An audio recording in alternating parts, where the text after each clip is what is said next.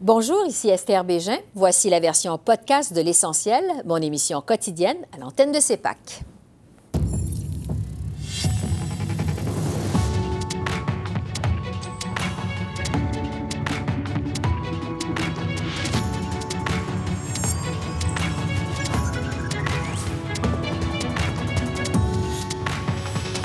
Ce soir, le premier ministre Justin Trudeau s'est-il bien défendu contre le président chinois au G20? Retour sur une semaine mouvementée sur le front Canada-Chine avec notre panel de journalistes. Le Bloc québécois revient à la charge sur les transferts en santé en pleine tension Québec-Ottawa. Le constitutionnaliste Benoît Pelletier est avec nous. Les plus grands experts militaires de la planète se donnent rendez-vous en fin de semaine à Halifax pour le Forum international sur la sécurité. Le politologue Charles-Philippe David nous parle de l'ampleur de cet événement.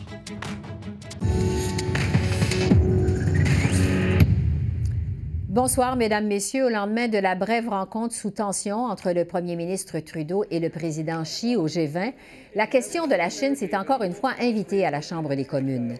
Le chef du Parti conservateur, Pierre Poilièvre, a pressé les libéraux de dévoiler s'ils avaient, oui ou non, porté plainte au commissaire aux élections lorsqu'ils ont été informés que la Chine aurait interféré dans les élections au Canada en 2019. Je vous rappelle que le réseau Global a révélé plus tôt cette semaine que la Chine aurait déployé contre le Canada une vaste campagne d'ingérence étrangère, avec notamment un réseau clandestin d'au moins 11 candidats fédéraux. Alors on écoute Pierre Poilièvre, suivi de Christia Phelan. Il y a dix mois, les services de renseignement de sécurité ont informé le premier ministre des allégations qu'un gouvernement étranger s'est ingéré dans nos élections avec des dons d'argent euh, qui n'étaient pas légaux.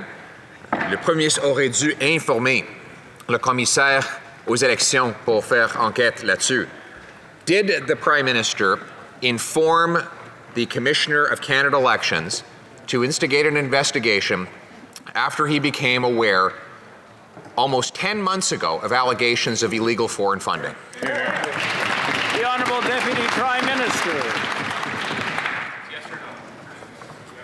Monsieur le Président, notre gouvernement comprend que certaines dictatures du monde tentent de saper activement les démocraties du monde.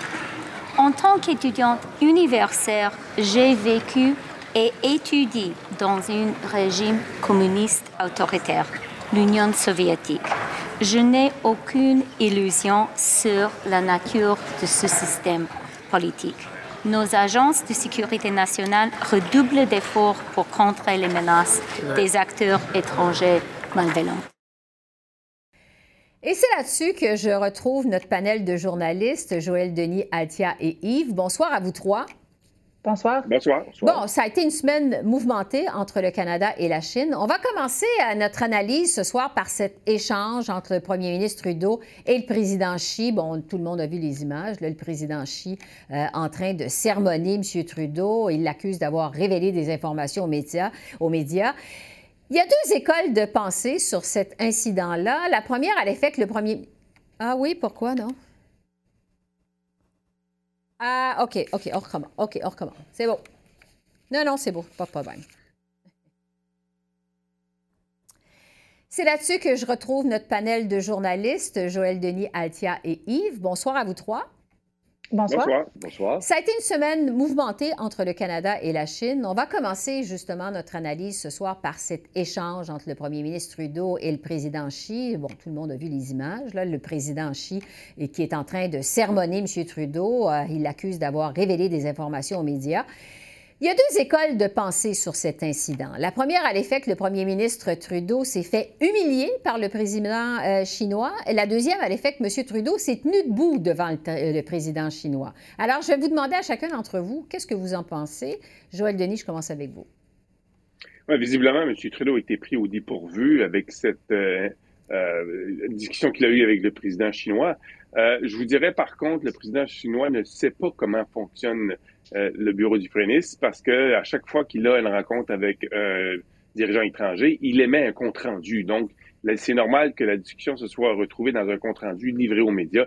C'est le reproche que faisait le président chinois. Maintenant, est-ce que M. Trudeau euh, s'est fait sermonner ou il, s'est tenu debout? Moi, je pense qu'il s'est tenu debout en euh, répliquant rapidement parce que ça s'est déroulé un peu, euh, comme je le disais tout à l'heure, il, a été pris au dépourvu. Il a quand même su répliquer de manière à droite en disant qu'au Canada, il y a des droits et libertés, la liberté d'expression existe et on va continuer de le faire même si on, est en désaccord là-dessus. Donc, euh, j'ai trouvé que M. Trudeau avait réussi à, se tenir debout devant un, dirigeant qui n'hésite pas à bousculer le Canada.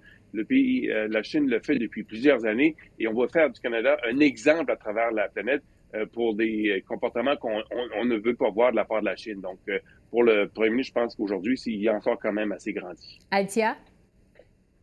Bien, je ne sais pas s'il ne le sait pas comment fonctionnent les communiqués émis par le bureau du premier ministre ou il veut, euh, il fait semblant de ne pas le savoir. Euh, j'ai trouvé que c'était pas mal intéressant que cet événement-là se déroule devant une caméra qui était clairement à quelques pas de leur, euh, des deux dirigeants. puis c'était quand même assez poli. Alors, je dirais pas que c'est une grosse chose, mais je suis un petit peu dans le milieu entre ces deux camps-là. Je pense que les mhm. gens veulent voir qu'est-ce qu'ils veulent voir, si je peux le dire comme ça. Mhm. Euh, je pense que M. Trudeau s'est bien déroulé face à un échange euh, auquel il ne s'entendait pas, clairement. Euh, mais tu sais, ça s'est quand même fini avec des sourires puis une main serrée.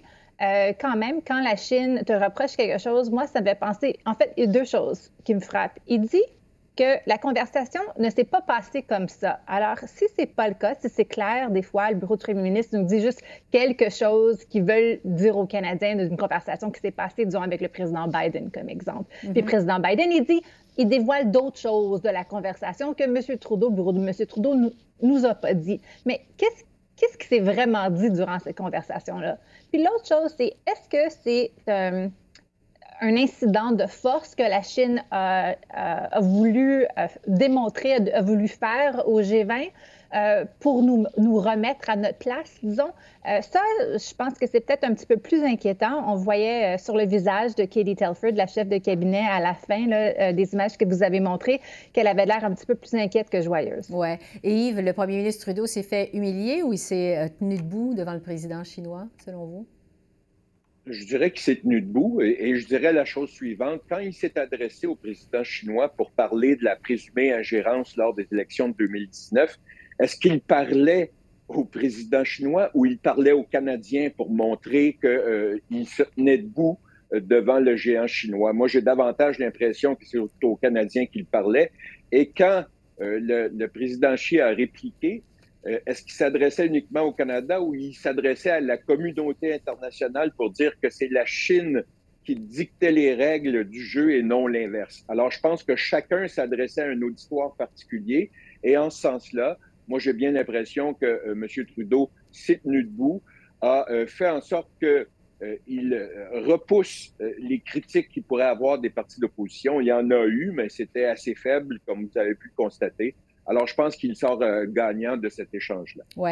Euh, sur le fond du problème maintenant comme tel, l'ingérence de la Chine dans les, élections fédérales de 2019, euh, on a entendu le chef de l'opposition officielle, Pierre Poilievre, demander aux libéraux s'ils avaient porté plainte au commissaire aux élections lorsqu'ils ont été mis au courant de cette affaire-là. Joël Denis, comment vous trouvez la réaction des libéraux face à cette ingérence de la Chine?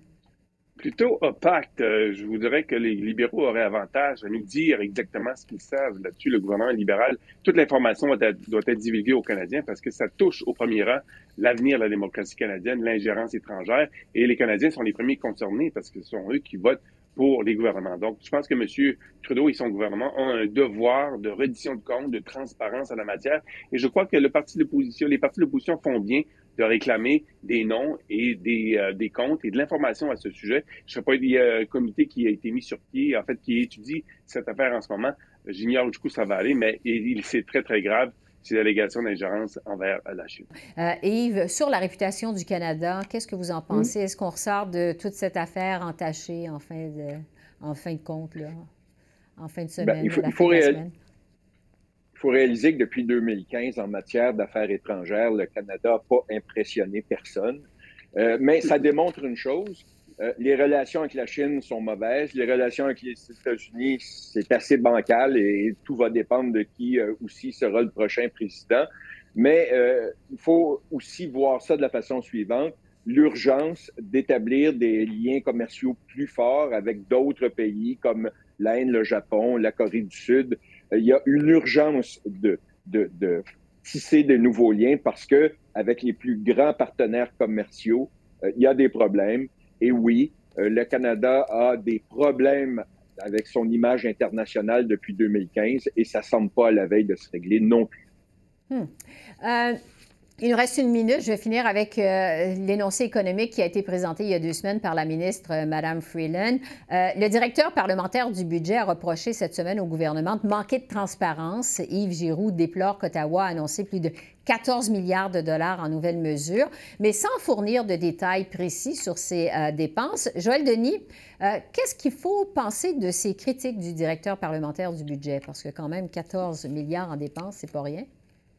Oui, c'est pas rien. Je pense que c'est un rappel à l'ordre de la part d'un agent du Parlement qui vise le gouvernement parce que le gouvernement a pris au fil des dernières années, en fait, depuis la pandémie, de mauvais travers, de dépenser sans donner beaucoup de détails. On a juste à penser euh, aux dépenses qui ont été faites durant la COVID. Parfois, il y a des dépenses qui n'étaient pas très, très claires et dont les objectifs n'étaient pas très, très précis. Et donc, c'est un rappel à l'ordre qu'il faut faire davantage preuve de transparence et fournir des détails parce que, dans le fond, les élus sont appelés à voter sur des choses dont ils connaissent peu de détails. Donc, c'est presque donner un chèque en blanc au gouvernement. Et je pense que c'est un rappel qui était judicieux de la part du, euh, du directeur parlementaire du budget. Tout le temps qu'on a cette semaine, Joël Denis, Altia et Yves, merci beaucoup et on se retrouve la semaine prochaine. Merci beaucoup. Au revoir. Merci à vous. Merci, bonne semaine. Après l'échec de la rencontre fédérale provinciale des ministres de la Santé la semaine dernière à Vancouver, le Bloc québécois est revenu à la charge aujourd'hui sur la question des transferts en santé. Rappelons que les provinces demandent à Ottawa d'augmenter les transferts en santé de 22 à 35% sans condition. À la Chambre des communes cet après-midi, le chef Yves-François Blanchette a dressé un portrait sombre de ce qu'il appelle le sous-financement du système de santé québécois. Le voici. Monsieur le Président, le manque à gagner dans le système de santé québécois est de l'ordre de 6 milliards de dollars. Dans les urgences, les civières s'empilent. Les listes d'attente en chirurgie ont un effet similaire avec leurs angoisses. Une crise nationale de santé mentale aussi, avec ses prescriptions et ses craintes de tentatives de suicide. À ce train-là, Monsieur le Président, on n'enverra pas d'aide à l'étranger. On va en recevoir. Le gouvernement prétend être main dans la main avec Québec, ou prétendait, et maintenant, c'est l'arrogance ouverte à couper le souffle. Qu'est-ce qui justifie cette arrogance-là du gouvernement? Bravo! Honorable vice-première ministre. Monsieur le Président, nous comprenons que nous devons tous investir dans notre système de soins de santé et nous comprenons tous que nous devons travailler en étroite collaboration avec les provinces et territoires. Hier soir, j'ai discuté de ce sujet avec mon homologue québécois, M. Éric Girard. Le, Canada, le transfert canadien en matière de santé fournira aux provinces et territoires une soutien de 45,2 milliards de dollars cette année, soit une augmentation de 4,8% Merci, Monsieur le Président. Alors qu'Ottawa et le Bloc québécois se renvoient la balle, on va faire le point sur toute la question des transferts en santé avec Benoît Pelletier, qui est constitutionnaliste à l'Université d'Ottawa. Bonsoir, professeur Pelletier. Bonsoir. La réunion des ministres de la Santé la semaine dernière à Vancouver s'est terminée sur une impasse, entre autres parce qu'Ottawa se dit prêt à financer plus la santé, mais avec des fonds ciblés et d'autres conditions rattachées à ces transferts en santé éventuels. Euh, est-ce qu'Ottawa est justifié d'imposer comme ça des conditions aux provinces rattachées à ces transferts en santé? Moi, je ne pense pas qu'Ottawa soit justifié de faire cela. Et je vais même vous indiquer que d'entrée de jeu que, à mon avis, c'est relativement dangereux pour la viabilité du principe fédéral. Et je m'explique. Mm-hmm. C'est que ce dont il s'agit lorsqu'on parle de financement fédéral en matière de santé, c'est de l'exercice du pouvoir fédéral de dépenser. Et l'exercice du pouvoir fédéral de dépenser peut être exercé, selon la Cour suprême du Canada, dans des champs de compétences provinciaux. Mais lorsqu'il est assorti de conditions, cela gruge petit à petit l'autonomie des provinces, et même, je dirais, la souveraineté des provinces dans leur champ de compétences. Je comprends que la santé est un domaine de compétences concurrentes, à la fois fédéral et provincial, mais c'est un domaine essentiellement provincial néanmoins. Non pas exclusivement provincial, mais essentiellement provincial. Et donc, je m'inquiète d'entendre Ottawa insister pour imposer des conditions lorsqu'il parle de dépenser dans le secteur de la santé. Oui, parce qu'au Québec, on sait que le gouvernement Legault conteste vigoureusement toute intrusion du gouvernement fédéral dans son champ de compétences de la santé, conteste toute condition euh, rattachée euh, au paiement de transfert. Est-ce que le Québec a raison de le faire? Le Québec a raison de le faire et la barre est haute pour le gouvernement Legault et je vais vous dire pourquoi. C'est qu'en 2003, euh, le gouvernement du Québec de Jean Charest euh, a conclu avec Ottawa une entente concernant le financement en matière de santé, qui est une entente, une entente sans aucune condition. Et c'était même une entente qui portait le titre Entente euh, asymétrique. C'est une entente fondée sur le fédéralisme asymétrique. Alors, le gouvernement Legault a un précédent qui date donc de 2003, un précédent important, et il serait difficile pour le gouvernement Legault de ne pas euh, conclure avec Ottawa une entente euh, spéciale, à la limite une entente asymétrique, mais à tout le moins une entente ne comportant aucune condition. Il va être difficile pour le gouvernement Legault de ne pas conclure pareille entente avec Ottawa, étant donné le précédent de 2003. Hmm.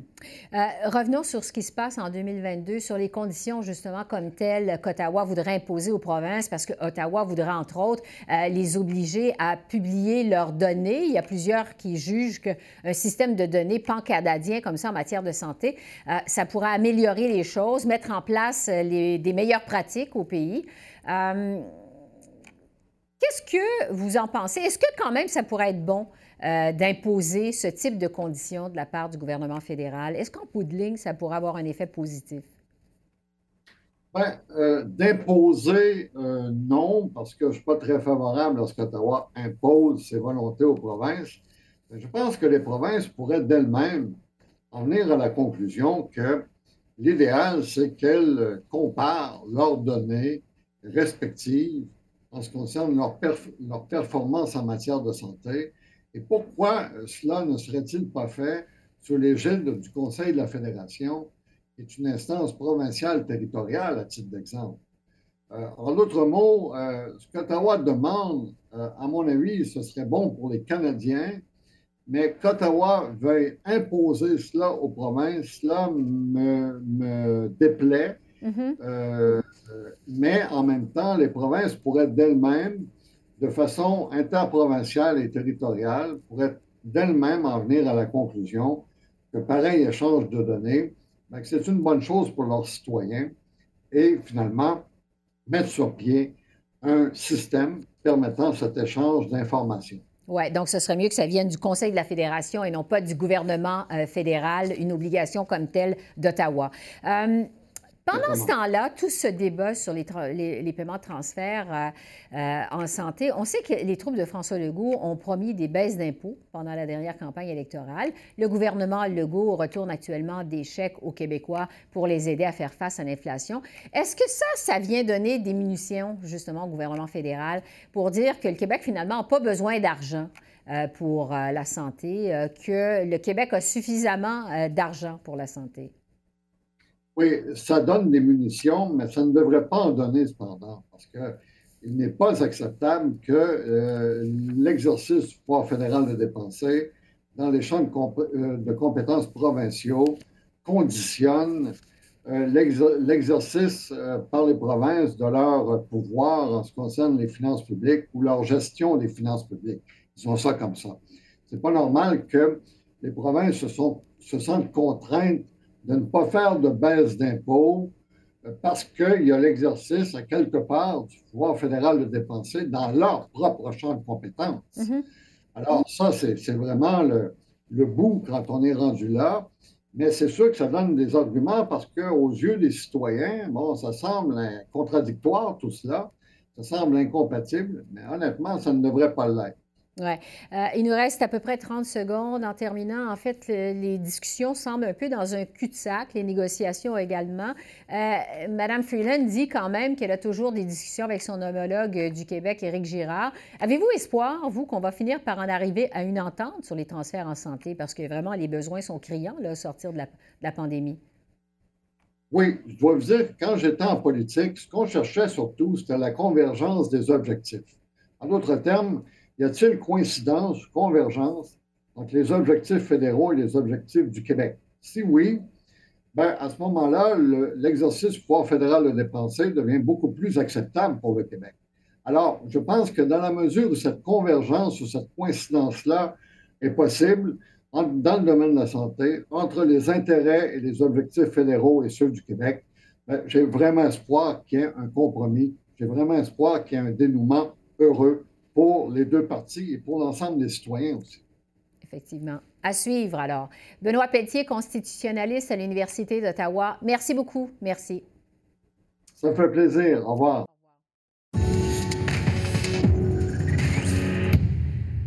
Le Forum international sur la sécurité à Halifax débute officiellement demain et se déroule jusqu'à dimanche. L'événement regroupe les plus grands experts militaires et des politiciens de partout sur la planète. Entre autres, le président ukrainien va y participer de façon virtuelle, le secrétaire américain de la Défense également.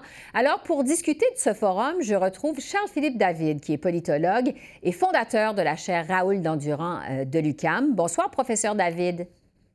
Euh, bonsoir, Esther.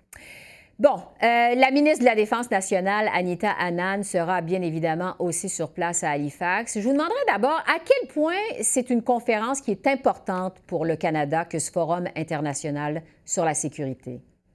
Euh, pour deux raisons. La première, c'est que c'est l'un des quelques forums annuels euh, qui sont extrêmement importants, prestigieux, qui réunissent, comme vous l'avez indiqué, un nombre de décideurs euh, et d'experts qui euh, trempent tous les jours euh, dans les questions stratégiques, géopolitiques et politiques internationales. Euh, donc, en plus, ce forum a lieu au Canada et ce n'est pas la première édition. Euh, ça fait de nombreuses années qu'à Halifax, toujours à Halifax, ce forum s'y déroule. Euh, mais il y en a d'autres euh, en Asie. Munich, par exemple, en Allemagne, est très connu aussi pour son forum annuel sur la sécurité. Donc, c'est une occasion d'échanger euh, formellement et informellement sur les enjeux de l'heure. Oui, bon, justement, parce que, évidemment, la question centrale de ce forum euh, sur la sécurité à, Halifax, c'est la guerre en Ukraine. Euh, je le disais d'entrée de jeu, le président ukrainien euh, va d'ailleurs faire un discours virtuel en ouverture de ce forum. On va discuter, entre autres, des stratégies pour faire face à l'hiver en Ukraine. On va aussi parler, bon, d'attaques informatiques. Je vous demanderais, est-ce que certaines tactiques qui vont être discutées durant ce forum pourraient se retrouver justement sur le terrain en Ukraine? Ben, c'est-à-dire, la première question, à mon avis, la question de l'heure pour tout le monde, ce sera, euh, vous venez de le dire, comment traverser l'hiver ukrainien et, européen avec un approvisionnement énergétique qui soit stable, prévisible et constant. Euh, actuellement, la situation en Ukraine est extrêmement difficile et je pense que les perspectives, justement, de passer l'hiver au froid et sans assez ou suffisamment de ressources en pétrole, en gaz, en électricité, fait euh, craindre le pire, honnêtement, euh, dans euh, certaines régions et voire même dans la capitale Kiev. Donc, je pense que ça, ce sera le premier, en tout cas l'un des sujets les mm-hmm. plus importants qui sera abordé lors du sommet d'Halifax, d'Halifax, sans nul doute. Euh, une autre question qui va être abordée à ce sommet, c'est l'avenir euh, de l'Ukraine quand la guerre euh, va finir par prendre fin. quel pourrait être le rôle du Canada pour la future reconstruction de l'Ukraine? c'est une très bonne question. Je n'ai pas une réponse certaine à ça, mais il y aura certainement une contribution financière. Si on peut s'imaginer qu'on sera sollicité pour venir en aide, certains parlent d'un plan Marshall hein, pour la reconstruction de l'Ukraine. Je rappelle à tout le monde que le plan Marshall en 1900 48 euh, était un plan visant à relever l'Europe après la Seconde Guerre mondiale. Je pense que l'analogie est tout à fait appropriée de parler d'un tel plan pour l'Ukraine. Et là, il va falloir que tout le monde y participe parce que ça va coûter extrêmement cher. On parle euh, facilement de centaines de milliards de dollars. Et là, je vous épargne les détails, mais ça va de mettons, 100 milliards à au-delà de 600, 700 milliards. Et le Canada, donc, devra y participer parce que ça ne pourra pas être un seul pays qui pourra y contribuer financièrement. Euh, au-delà de ça, je pense que l'aide militaire, eh bien, c'est toujours évidemment un sujet qui est abordé, surtout dans la foulée de, euh, appelons ça euh, une erreur, une erreur de tir de défense antiaérienne, si cela s'avère et est confirmé de la part de l'Ukraine, qui a détruit une ferme et tué et coûté la vie à deux personnes en, en Pologne. Je suis certain qu'on va discuter de défense antiaérienne, justement et de la possibilité de fournir à l'Ukraine des systèmes euh, plus sophistiqués, plus précis et plus fiables que les systèmes russes, paradoxalement, que l'Ukraine utilise euh, euh, très souvent ou, trop souvent pour se défendre. Alors voilà, ce seront, à mon avis, deux sujets qui seront abordés sur l'Ukraine. Pour ce qui est de la fin de la guerre, je pense qu'il est extrêmement prématuré de parler de fin de la guerre. on n'en est qu'encore au balbutiement diplomatique. Est-ce que ça pourra survenir à un moment donné? Peut-être, mais il faudra que les Ukrainiens, euh, leur contre-offensive, euh, mettent euh, sérieusement en péril les acquis de la Russie dans le sud de l'Ukraine, ce qui n'est pas impossible, mais ce qui n'est pas prévisible à court terme. Oui. je le disais, bon, il y a un discours virtuel du président ukrainien, un discours du secrétaire américain de la Défense. on se demande, est-ce que c'est un peu ce sommet-là, la COP de la Défense? Est-ce qu'il pourrait y avoir des discussions informelles, des tractations entre les pays lors des discussions de la fin de semaine à Halifax? Bien, il y en a toujours des tractations informelles parce qu'il y a toujours des dossiers pour lesquels, enfin, des dossiers litigieux, on va appeler ça comme ça, des dossiers chauds pour lesquels on exprime des choses très publiquement et ouvertement, parce qu'il y aura beaucoup de, discours officiels qui seront rapportés par les médias, ça c'est certain. Euh, mais en privé, certainement qu'il y aura des discussions beaucoup euh, moins connues et, diffusées par les médias. Et, et, je pense que l'un, un sujet qui sera abordé de manière plus délicate et de manière plus discrète, ce sera évidemment la relation avec la Chine. Mm-hmm. Je pense que ça, c'est l'autre dossier qui retient l'attention, pas juste parce qu'il y a eu cet échange dont tout le monde parle entre le premier ministre canadien et le président chinois, mais parce que plus largement, euh, la Chine pose de plus en plus un certain nombre de problèmes pour beaucoup de pays, euh, que ce soit en termes économiques, commerciaux ou en termes stratégiques, de cyberguerre, de, enfin, ou de cyberattaque, c'est plus précis là, de dire cyberattaque d'intervention dans les élections comme, euh, comme, comme apparemment c'est ça que nous avons subi. Alors, je pense que ça, c'est des dossiers qui seront abordés euh, en privé par les décideurs, oui. Oui, parce que, entre autres, bon, la question de la défense de Taïwan va aussi être abordée en fin de semaine à Halifax. Ça survient en pleine tension diplomatique entre le Canada et la Chine. Vous en parliez il y a un instant. D'ailleurs, le président du Congrès mondial ouïghour va être présent à au moins deux panels sur la Chine. Le ministre des Affaires étrangères de Taïwan aussi. Euh, qu'est-ce que ça envoie comme message à la Chine? Euh, ça envoie le message que personne ne se laisse impressionner par la volonté chinoise d'exclure les acteurs que vous venez justement de mentionner, que ce soit les représentations euh, ouïghours ou que ce soit une représentation de Taïwan. Il n'y a rien qui euh, horripile euh, la Chine et, sa diplomatie plus que avoir et recevoir des représentants évidemment de Taïwan ou encore nous-mêmes envoyer des, des émissaires sur l'île de Taïwan. Alors, c'est certain que ça, c'est une prise de position beaucoup plus ferme de la part euh, d'un bon nombre de pays qui participent à ce forum de sécurité, et particulièrement de son hôte, euh, le Canada. Euh, je pense que c'est, pour ma part, c'est mon opinion tout à fait approprié de recevoir ces deux délégations en sol canadien. Charles-Philippe David, politologue et fondateur de la chaire Raoul d'Endurant à l'UQAM, je vous remercie beaucoup de vos lumières. Merci. Je vous en prie. Bonne soirée à tous et à toutes. Alors voilà, c'est comme ça qu'on a vu l'essentiel de l'actualité de ce jeudi 17 novembre sur la colline parlementaire à Ottawa. Esther Bégin qui vous remercie d'être à l'antenne de CEPAC, la chaîne d'affaires publiques par câble. Je vous souhaite une excellente fin de soirée et je vous dis à demain. Au revoir.